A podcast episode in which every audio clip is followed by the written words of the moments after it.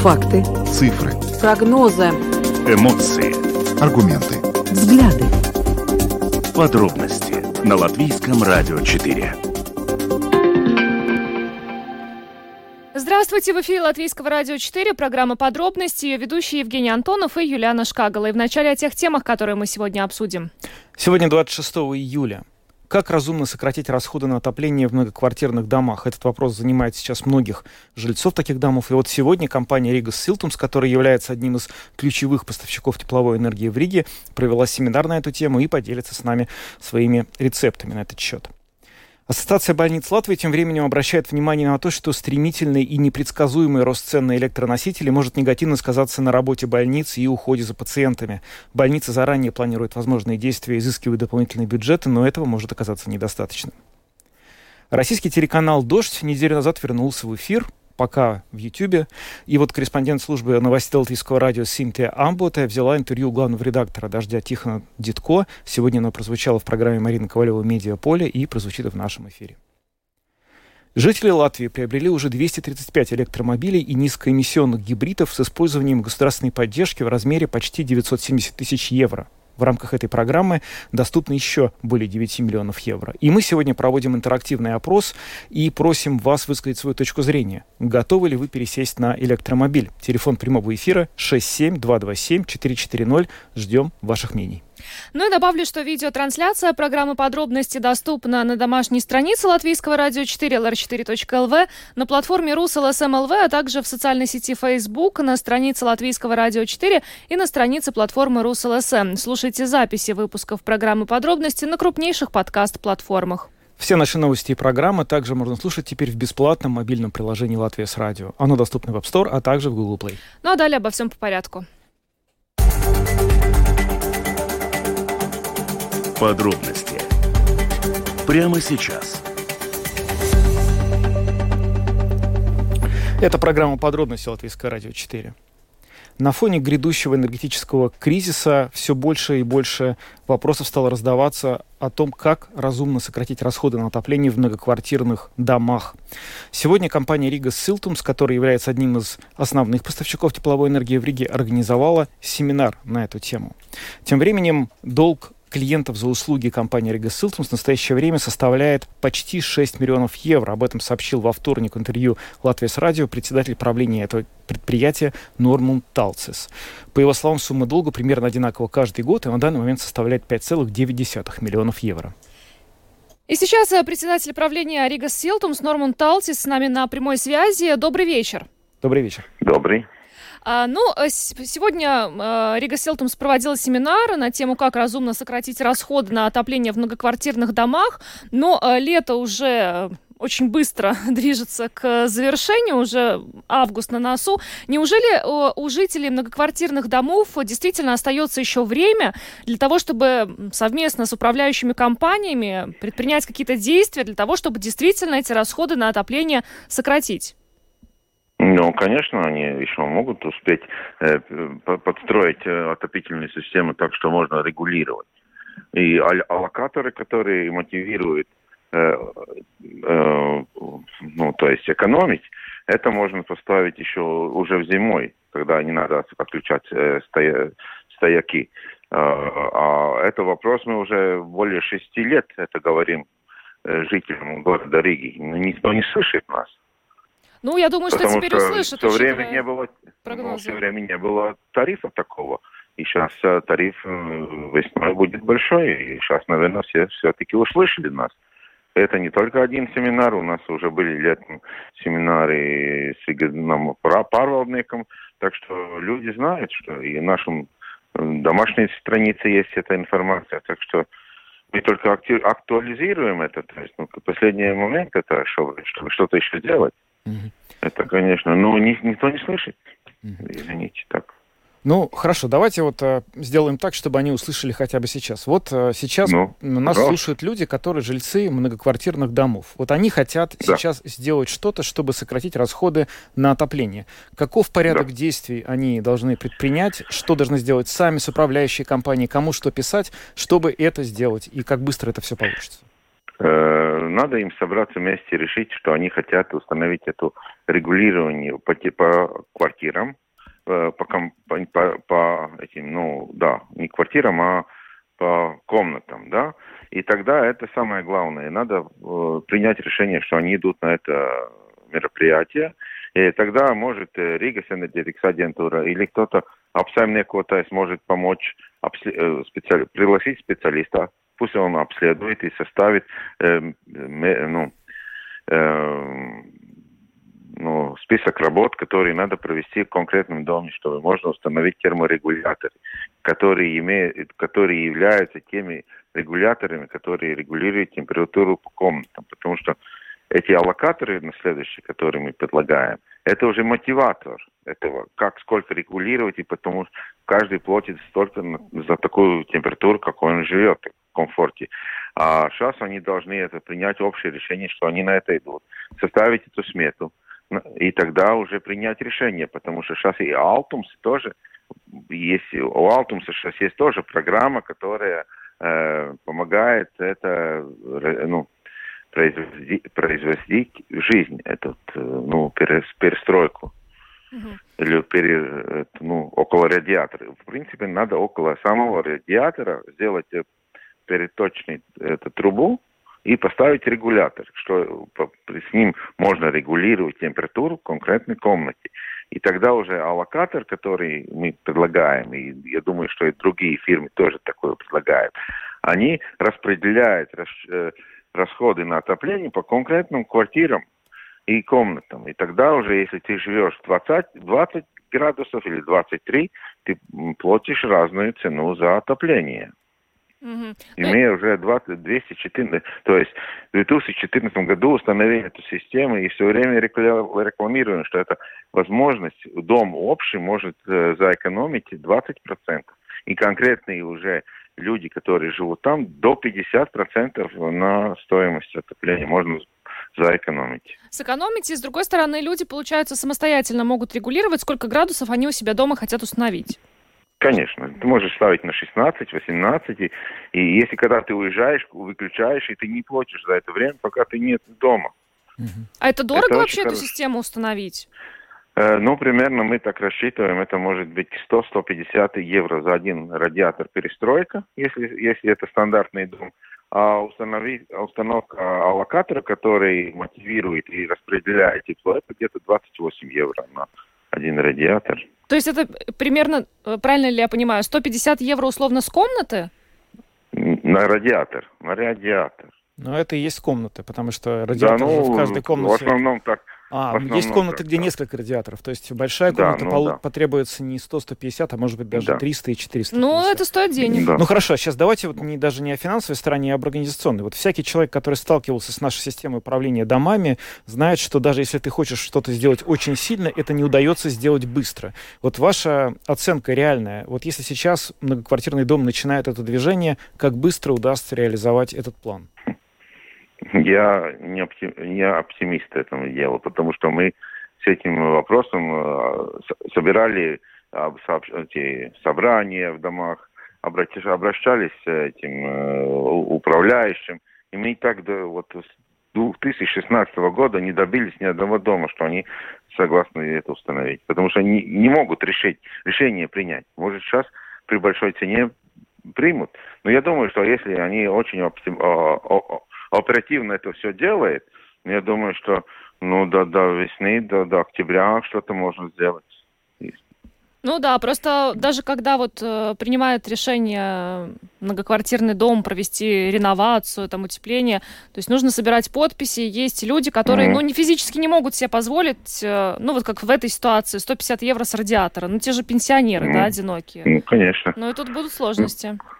Да, ну сложность есть, потому что, ну, мне сейчас тоже, я тоже живу в многоквартирном доме в Риге, и у нас тоже, я в связи с этим, в четверг есть собрание уже. Я сейчас вот проведем собрание, я пойму, как это сейчас реагируют наши люди. Потому что три года обратно я обратился, что надо так делать. Никто меня не поддержал. Но сейчас еще хорошо, что можно сделать. Есть какие-то, может, накопления, которые может ну, использовать, чтобы тем людям, которые не могут заплатить сразу. Накопление Есть дома, вы имеете в виду?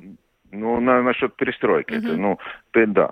И есть сейчас Алтум тоже, он готов. Потому что в прошлом году они тоже не были готовы. Сейчас они тоже разработали эту программу, как помочь э, финансировать это. Так что и есть механизм. Есть Рига Энергетикс агентура. Надо туда обращаться, консультироваться. Как это лучше делать. У них есть э, этот, ну, как список, ну, не, порядок, э, ну, мероприятий там у них есть такое, ну, так что или к нам можете обращаться, мы можем и консультацию давать, так что нет проблем. Угу. Только надо, надо действовать. И надо, конечно, это все сразу решить в собрании, в общем собрании дома, конечно. Ну вот э, вы, поскольку уже, видимо, э, в этом вопросе, ну, можно сказать, эксперт, э, для того, чтобы людей, э, все-таки людям пояснить, э, то, что эта сумма 150 евро с радиатора, ну, звучит не очень хорошо, честно говоря, достаточно много. Все-таки экономия в деньгах потом, она, а, все это окупится мероприятие? Как быстро, как вам кажется? То есть за один ну, отопительный сезон, за два отопительных сезона?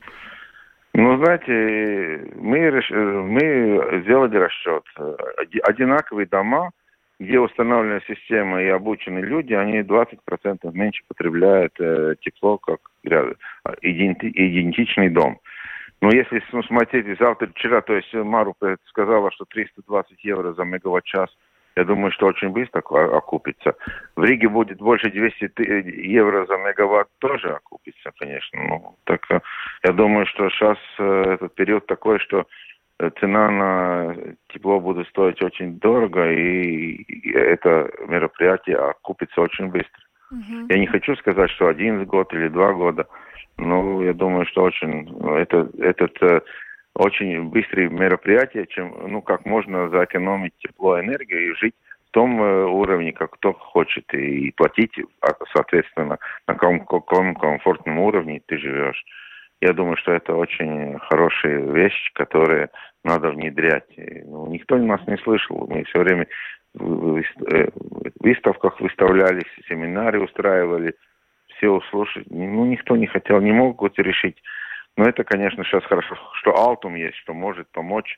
Это с финансированием, что э, тут первое финансирование можно помочь э, от Алтума. Это, я думаю, что тоже очень хорошо, потому что не в каждом доме нет накоп... на, так, такие накопления, которые могут э, с, с, с кем, ну, с чем можно сразу установить всем эти, перестро... ну, перестроить эти э, ну, обводы радиатора. Потому что есть, наверное, часть заплатит, которые есть возможность, ну, а есть пенсионеры, которые не могут заплатить, потому что надо или накопление потом они отдадут в каком-то времени, или ну, потом, когда будет экономия, и, или вот Алтум сейчас помогает. Так что, как Алтумом работать, я не знаю. Я не прошел это, так что это не могу сказать. Надо тогда Алтуму спросить, как они это организуют. Ну, они были на нашем семинаре сегодня и рассказывали, что они помогают, и есть такая программа специальная, которая помогут э, установить эти ну, обводы и регуляторы температуры по квартирам, по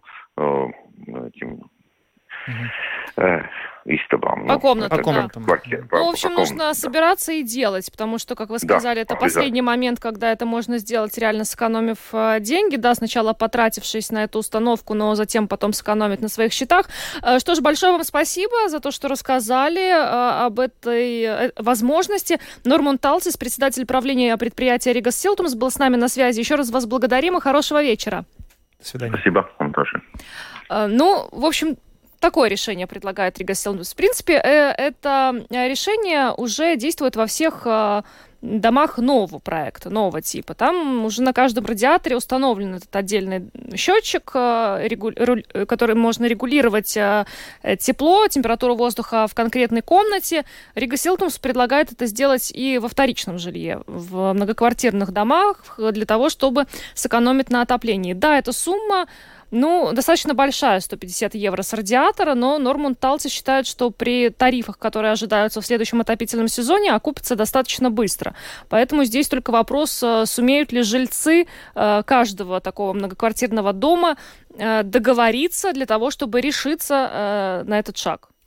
На самом деле это действительно сложно, потому что это вопрос не только в общем воли, но и договороспособности, экономической возможности людей. Я небольшой, как бы вот прям эксперт, но у меня есть серьезные сомнения, что ремонтный фонд дома можно использовать для того, чтобы стимулировать э, ставить, грубо говоря, регулятор кому-то в квартире, потому что ремонтный фонд он обычно используется на только э, ремонт общих помещений, то есть фасад дома, что-то вот такого типа. Ты не можешь потратить ремонтный фонд на чью-то квартиру. Поэтому здесь вопрос на самом деле очень сложный, и он в целом упирается в то, что э, все, что касается управления и ремонта вторичного жилья в Риге, это очень сложная, больная тема, с которой не так просто вот как-то разобраться. Видимо, проблема довольно сильно запущена, и сейчас нужно очень много разных решений принять, в том числе на уровне законов, чтобы э, людям было проще эти проекты все запускать и вписываться как-то в это все. Ну, однозначно, если вы считаете, что э, решение, которое э, столичное предприятие теплоснабжения предлагает, это действительно вот в этой ситуации какое-то решение частично хотя бы проблемы с э,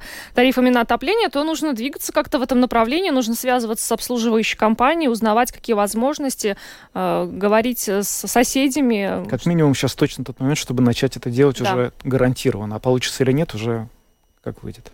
Ну а мы двигаемся дальше. Мы переходим к следующей теме. Поговорим, опять же, о э, вопросах, связанных с энергокризисом. Ассоциация больниц Латвии обращает внимание на то, что стремительный и непредсказуемый рост цен на энергоносители может негативно сказаться на работе больницы и даже на уходе за пациентами. А больницы заранее планируют возможные действия, изыскивают дополнительные бюджеты на эти цели, но не зная, каков будет реальный рост затрат и того, насколько сильно они с этим смогут справиться своими силами, они пока не уверены, что этих прилагаемых усилий им будет достаточным.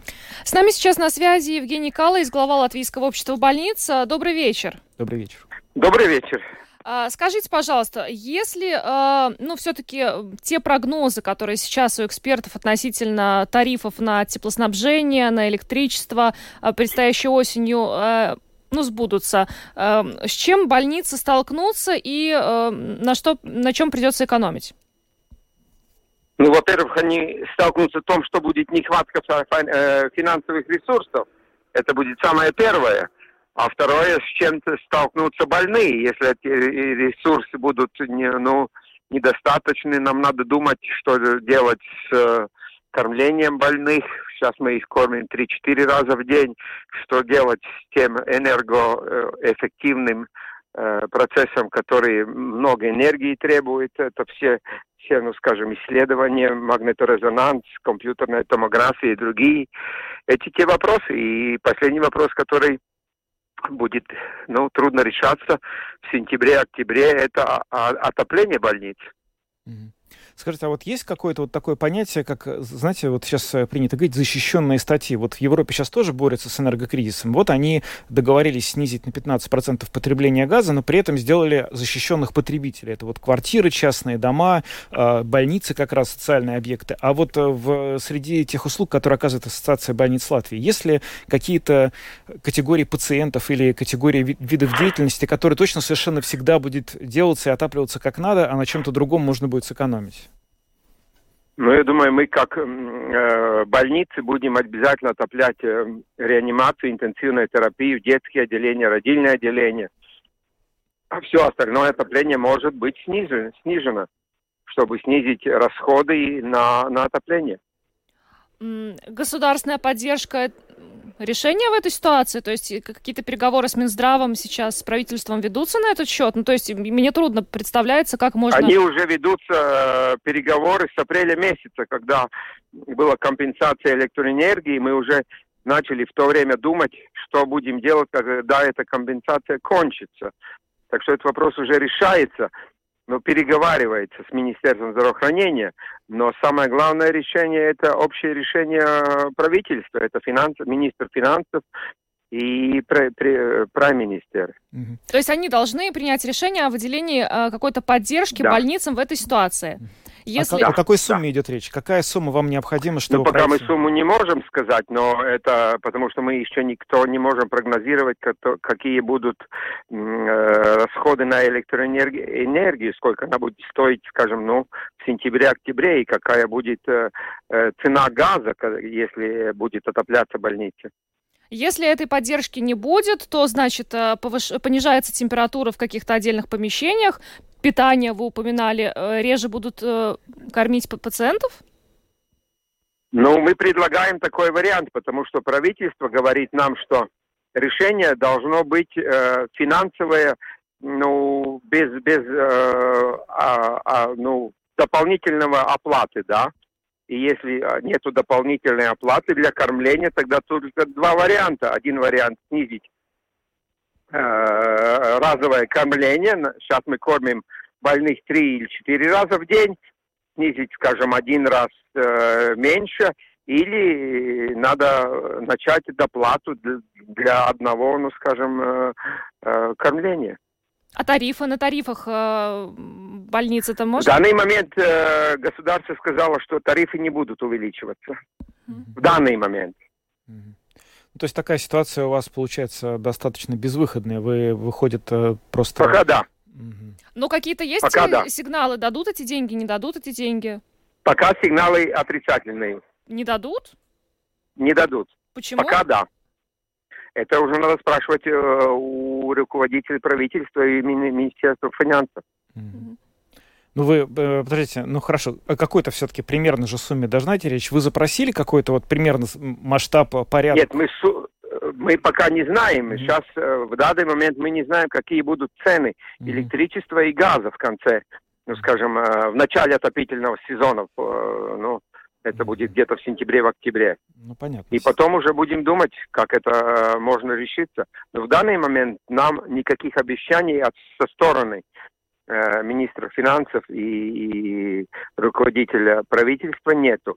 Министерство здравоохранения это очень хорошо знает. Они запрашивают э, финансовые ресурсы, но ответа пока позитивного нету. Но переговоры продолжаются. То есть это не точка в этой ситуации. Не пос... Ну не то, что переговоры. Мы просто информируем, мы просим, чтобы этот вопрос решался. Эти, ну скажем, э, в большинстве случаев это два вопроса. Это энергоресурсы и подорожание э, продовольствия. Это две такие вопросы, которые Министерство здравоохранения э, уже очень хорошо знает.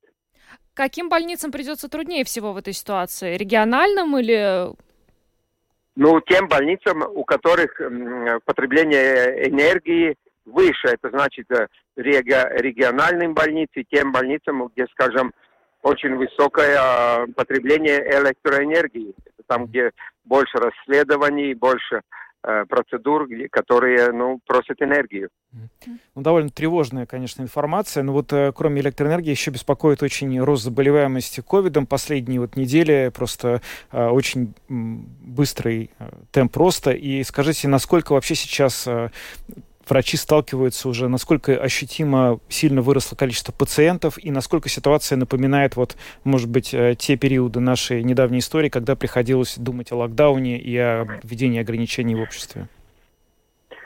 Ну, во-первых, надо сказать, что мы не уникальны в, в таком европейском контексте, потому что заболеваемость э, повышается во всех еврогосударствах. Это мы уже много раз переговариваем на евроуровне с другими больницами, с другими государствами.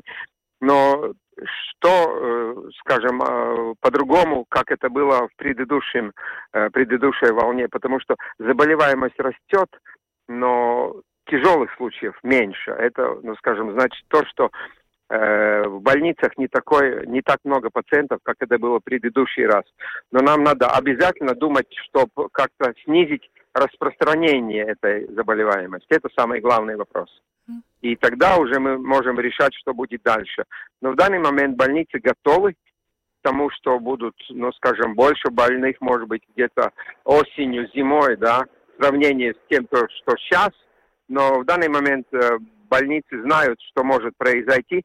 Но самое главное то, что болеют, болеют даже э, сами медики. И, в то, э, и самое главное, что их надо замещать кому-то.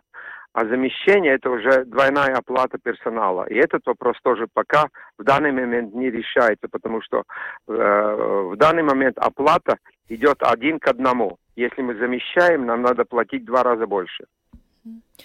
Э, ну, будем надеяться, что хотя бы вопрос э, с дополнительным финансированием медучреждением решится, чтобы не нужно было реже кормить пациентов или снижать температуру воздуха в больницах.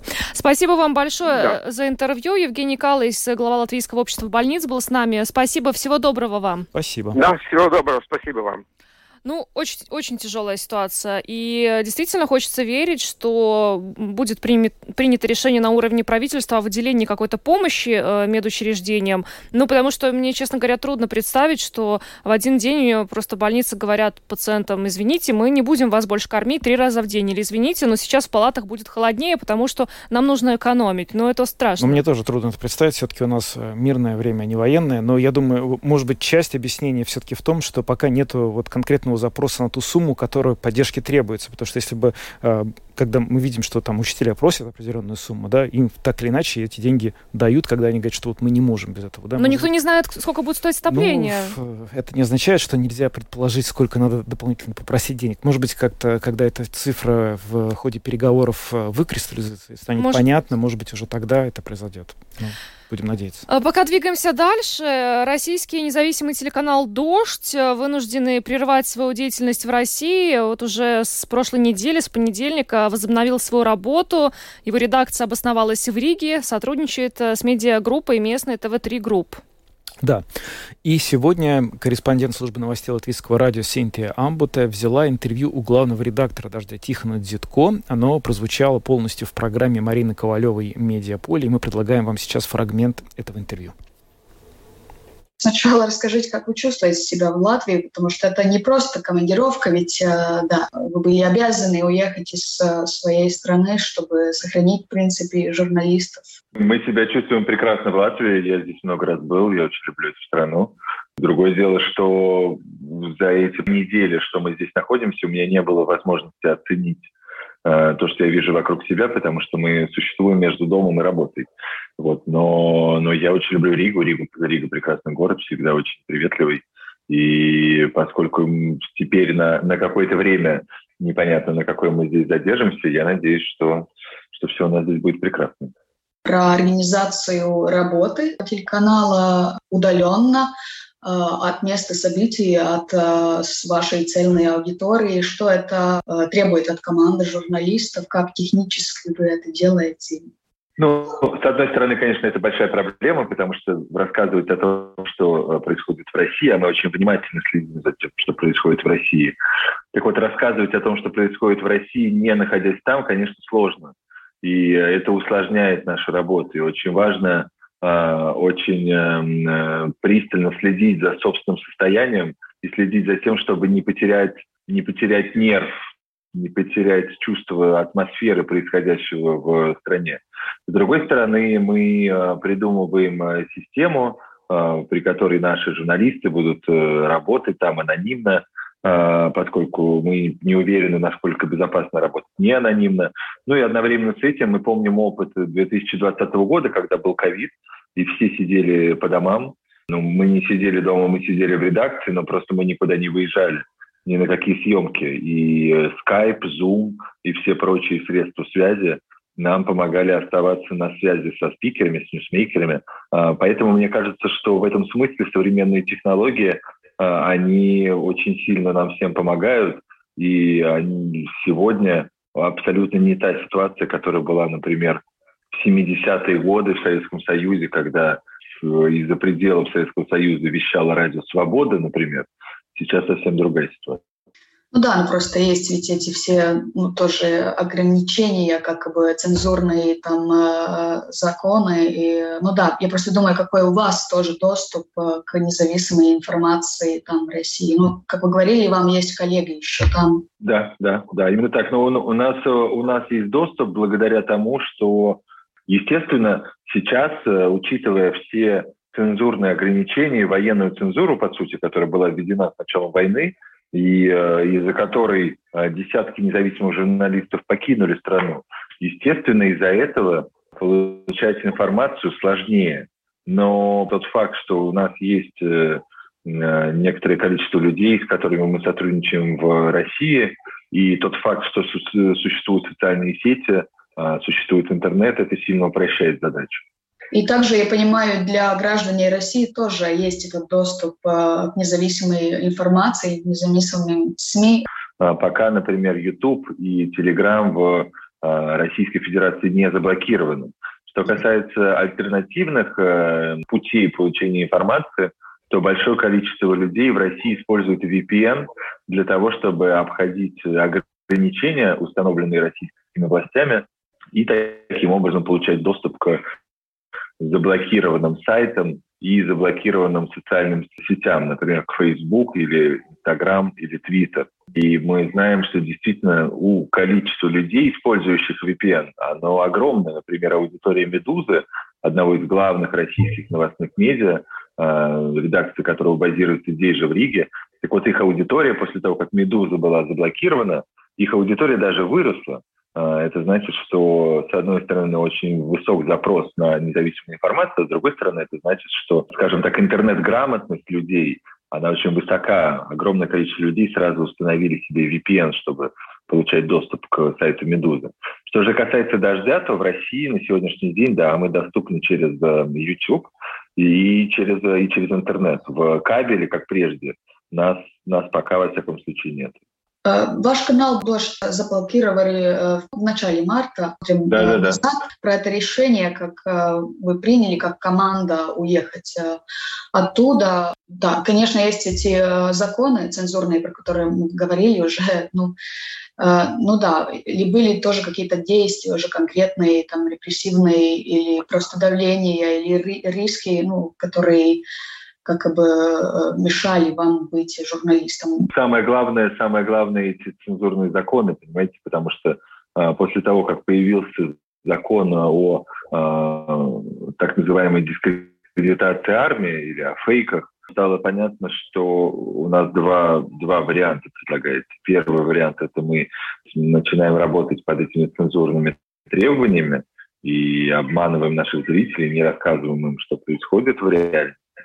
Второй вариант, что мы продолжаем работать, как работали, и тогда нам грозит всем до 15 лет лишения свободы. Мы, мы, мы выбрали третий вариант, мы поняли, что на свободе мы нужнее нашим зрителям, и нашим семьям. На свободе мы можем продолжать работать, и поэтому приняли решение уехать. То есть главная причина – это эти цензурные законы, да. Почему вы выбрали Латвию как в качестве одного из э, домов редакции? А, мы выбрали Латвию в качестве в качестве главного, главной базы, потому что здесь, во-первых, оказалось проще с э, организацией работы, и мы благодарны за это латвийским властям. Это в том, что касается открытия компании и значит, открытия офиса. Нам здесь очень помогает телекомпания ТВ-3, э, в офисе которой сейчас мы находимся и в студии. Ну а кроме того, Латвия как-то эмоционально она, она понятнее, чем, например, а, западные европейские страны. Здесь, э, как вам прекрасно известно, мы огромное количество людей говорит по-русски. Латвия близко к России, и Латвия интересна информационно. Здесь э, также есть этот информационный нерв э, в контексте всего того, что происходит сегодня между Россией и Украиной. Как вы думаете, какое будущее для независимых СМИ России, которые ну, сейчас иммигрировали не только в Латвию и в другие страны. Я думаю, что в ближайшее время а, независимые СМИ будут э, работать э, из-за пределов России, к сожалению, будут э, а, находить возможности а, достичь своей, своей аудитории, дойти до своего, до своего читателя, зрителя и слушателя. Это будет такая партизанская война. Но я оптимистично настроен, я верю в лучшее. Я считаю, что подобное положение дел не, не навсегда, и ситуация а, в какой-то среднесрочной перспективе может измениться, а, но изменится она или нет, в известной степени также зависит от этих средств массовой информации. Если они будут хорошо работать, и все большее количество людей в России будут узнавать правду, тем скорее ситуация изменится, и эти журналисты, и мы в том числе сможем вернуться, вернуться домой. Для вас э, что это все означает так профессионально, как редактору? Это такая жизнь заново сейчас тут в Латвии или, или нет? Это... Ну, конечно, это жизнь, в каком-то смысле это жизнь, жизнь заново, э, несомненно. Но одновременно с этим, вы знаете, это очень смешное чувство, когда, мы, когда я сел в эфир в понедельник, через несколько минут после его начала у меня было ощущение, что никакого этого перерыва четырехмесячного не было. Но это просто эфирное ощущение. А на самом деле, конечно, все по-новому. Это новая организация работы, это новая организация жизни, школы, привычки, магазины, все что угодно. Очень много быта. Но что касается работы, то, конечно, эта организация работы совсем по-другому, в новых условиях, с новыми вызовами. У меня нет сомнений, что мы с этими вызовами справимся, но просто к этому, к этому нужно привыкнуть. Это был Тихон Дзитко, главный редактор телеканала «Дождь», который недавно вернулся в эфир после длительного отсутствия. А мы переходим к следующей теме.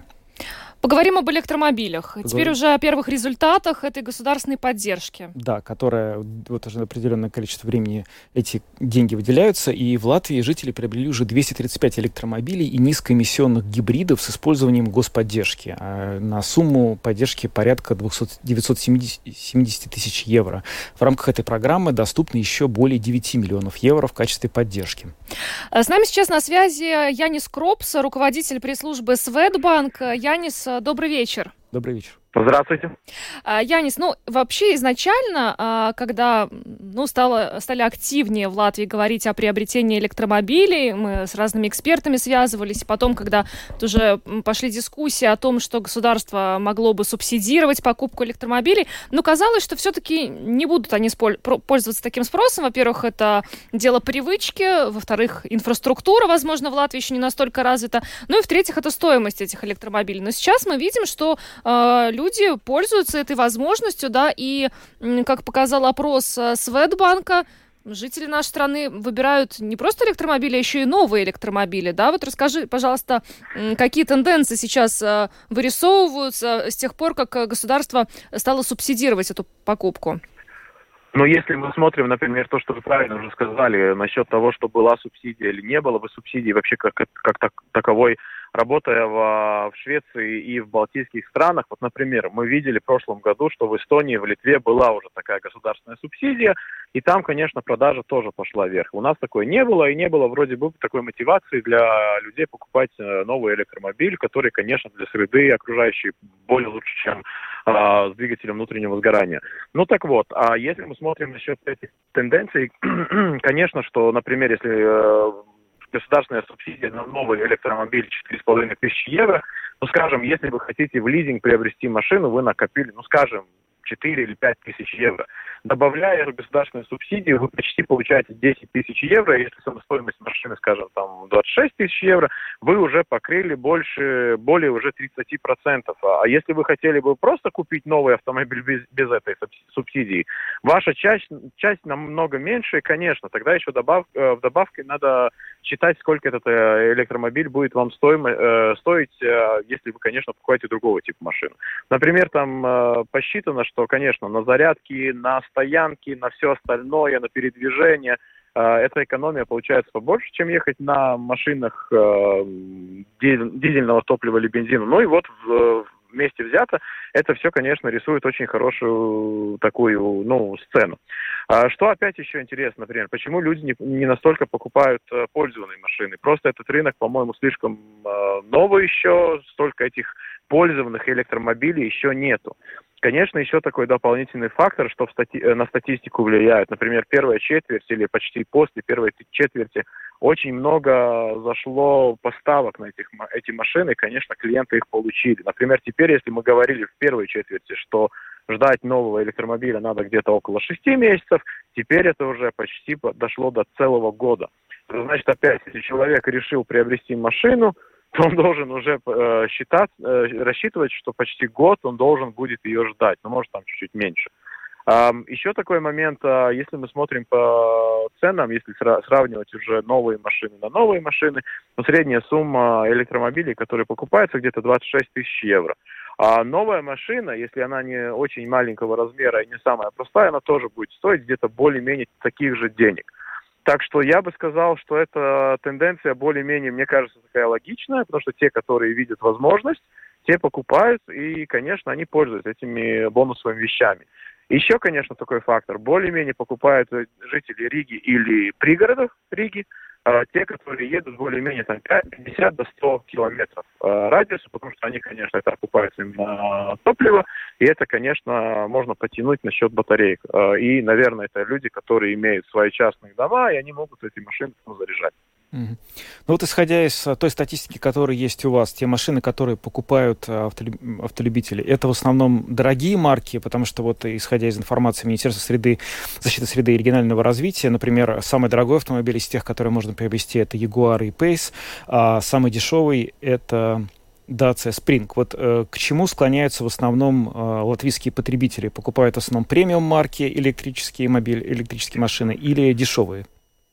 Я бы сказал, что топ-5 это не самые премиум машины. Вот, например, вы уже сказали Dacia Spring. Dacia Spring по, нашим, по нашей статистике топ-3 э, топ-3 выбор. А, Nissan Leaf э, доминирует, тогда еще идет, конечно, Hyundai, Kia и, и тем прочее. А если посмотреть, я когда смотрел статистику вообще, в целом а, премиум а, машины, как, например, Audi e-tron, их, были, их было только вообще три случая, когда такие покупались. Еще один момент, конечно, то, что опять влияет, вот, например, если мы говорим уже про юридических клиентов, которые не имеют субсидии государства, вот они, например, а, не настолько покупают электромобили, потому что если для фирмы нужна машина премиум-класса, она уже стоит а, более дорого, и они уже смотрят. Тогда уже проще может купить э, пользованную машину дизельного двигателя, а не э, покупая электро электромобиль премиум-класса, потому что цена уже очень большая. Например, такая машина, как Тесла, в нашей статистике вообще не зашла. Mm-hmm. Ну, получается, что доступно в рамках поддержки еще более 9 миллионов евро, а учитывая, что 970 тысяч э, государство выделило, и это с конца апреля, то есть еще достаточно мало времени прошло, ну, э, наверное, прогноз таков, что вся эта сумма будет, будет все-таки израсходована, да, люди пока э, пользуются. Если честно, но если так мы смотрим, программа предусмотрена до конца следующего года я, если честно, думаю, что все деньги не будут не расходованы, будут. потому что и второй момент, просто, э, просто проблема есть и с поставками этих машин. А это не только то, что, например, э, трудно их привезти из-за каких-то глобальных э, факторов перевозок, там еще и фактор, конечно, войны в Украине, потому что и в России, и в Украине очень много компонентов делалось, а в то, в то же время, например, и в России очень много ископаемых материалов было, которые, которые были нужны для этих компонентов, так что там есть и много очень всяких риск, рискованных факторов. Так что я думаю, если в данный момент э, в основе там пользовались где-то 10% государственного э, этого финансирования, если честно, до конца следующего года можно и не выйти все потратить. Ну, а если, например, э, человек, э, ну вот ждет этот автомобиль, да, и он знает, что ждать ему э, достаточно долго, да, там около года, а эта господдержка, например, заканчивается, то он все равно получит субсидию или нет? Или он получает ее по факту, когда автомобиль уже находится э, в Латвии? А, я нет, я понимаю так, что, конечно, человек, когда регистрирует, э, ну, резервирует себе эту машину, он, конечно, делает какой-то взнос, э, договор делается, так что я думаю, они получают эти субсидии. Так что это уже, как сказать, сделка закончена, только надо заплатить остальные деньги, когда машину привезли. А ну и для этого, конечно, лизинг очень хорошая вещь, потому что если договор уже сделан, э, когда поставка машины уже пришла, тогда уже начинаются все остальные дела. Угу. Ну что ж, это ну, хорошо. Да, спасибо большое. Янис Кропс, руководитель пресс-службы Светбанк, был с нами на связи. Янис, хорошего вечера. Спасибо. Спасибо, приятного вечера. Спасибо. А, ну что ж, 67227-440, телефон прямого эфира. Звоните нам прямо сейчас. А, готовы ли вы пересесть на электромобиль? Если нет, объясните, почему. Да, что вас останавливает. Да, но э, вот то, как нам Янис э, рассказал, как это работает вообще, эта система господдержки, ну, выглядит э, достаточно выгодно по сравнению с теми автомобилями, которые, ну, не на электродвигателях, да, то есть человек сразу имеет какую-то сумму, которую он может э, вложить в этот новый электромобиль. Другое дело, что ждать его придется достаточно долго. Да. Есть у нас уже звонки. Здравствуйте, слушаем вас. Добрый вечер. Добрый вечер. Заставьте, пожалуйста, правительство оставить щепку, щепу в Латвии. И будет отопление, и будет электричество, все будет, и больницы будут хорошие. Спасибо. Хорошо. А, да, но мы сейчас обсуждаем другую тему. Готовы ли вы пересесть на электромобиль? Звоните нам по телефону 67227 440 прямо сейчас. Здравствуйте, слушаем вас, вы в эфире. Здравствуйте, мы вас слушаем. Не слышим. Здравствуйте, Алло. вы в эфире. Да, здравствуйте. А, здравствуйте. здравствуйте. Ну, я насчет автомобиля. Я готов сейчас пересесть. Ну, упирается то, что как его дороговато, надо копить лет 10. Вот. Я на «Жигули» копил 10 лет, на очереди стоял, и так и не дождался. Единственное, что купил «Волгу», ржавую двадцатерку, без дверей, без окон, но собрал ее через полгода. И правда покрасил даже, и никто не останавливал. Вот, видите. А на электричество я готов бы пересесть. Вот. Это неплохая идея. Ну... ну, с деньгами, конечно, это дороговато. Если бы стоило бы тысячонки там четыре, как подержанные, там пять, поддержанные, так люди быстро пересели бы. Ну, может, еще подешевеет. Может, подешевеет когда-нибудь. Да, спасибо за звонок. Э, здравствуйте, слушаем вас. Э, добрый день. Вот по поводу электромобиля. Да. Для, для жителей многоквартирных домов вопрос зарядки. Вот там же нужно его заряжать кабелем. Да, но это вопрос инфраструктуры. Сейчас э, стараются как-то развивать эту сеть э, зарядок для электромобилей. Вот недавно мы буквально в эфире обсуждали, что в Риге появилась новая. Но это единственный такой момент, который мог бы остановить вас от того, чтобы пересесть на электромобиль. Именно зарядка? Это первый, как бы, главный момент. Второй момент, я слышал по новостям, что в Эстонии могут принять закон э, на случай объявления военного положения в стране, могут конфисковывать личные автомобили для нужд э, ну, армии там, или государства. Это решение было принято вот. полтора года назад. Речь идет о том, что будут созданы госрезервы на случай войны. Оно к электромобилям не имеет отношения. Да, ну что ж, ну, спа- вот я... да, спасибо за ваш звонок. Еще буквально у нас есть время на один звонок, наверное, 67227-440, телефон прямого эфира. Можете успеть дозвониться и э, высказать свое мнение. Готовы ли вы пересесть на электромобиль? Готовы ли вы? Здравствуйте, мы вас слушаем. Э, добрый вечер. Добрый. Э, я готов э, пересесть на электромобиль. Но меня э, интересует один вопрос. А вот производители электромобилей э, решили вопрос с утилизацией этих аккумуляторов или нет? Ну, это вопрос существует, конечно. Они решают, но в какой-то степени да, и решили. поэтому угу. неизвестно, откуда вреда, от кого больше вреда будет. Нам многое не договаривается. Спасибо, Хотя спасибо. электромобили, конечно, вещь хорошая во всех отношениях. Но вот вопрос экологии волнует. Mm-hmm. Да. Ну что ж, спасибо за ваш звонок. Ну, то есть в принципе, люди готовы, но есть некоторые нюансы. Ну, когда что-то новое, всегда боишься этого нового. Насчет того, что не очень экологично утилизовывать эти э, панели, это правда, но, с другой стороны, вред выхлопных газов, он очевиден, он очень высок. У нас вон, глобальное потепление, что с планетой делает. Понятно, что ничего совершенно вот без отходов не будет, но, может быть, вопрос как бы здесь того, что менее вредно. Ну, в общем-то, у нас э, впереди э, еще и 2035 год, да, когда в Европейском Союзе уже не будут выпускать новые автомобили с да. двигателями внутреннего сгорания. Поэтому в любом случае, я думаю, рано или поздно придется всем пересесть на электромобили, но к тому времени уже хотя бы точно будет больше ясности. Ну, Где еще август, ковид, энергетический кризис, потом 2035 год. А, ну что ж, на этом программу подробности мы завершаем. С вами были Евгений Антонов и Юлиана Шкагла. Звукооператор Яна Дрейман и видеооператор Роман Жуков. Всем хорошего вечера и до завтра. До завтра.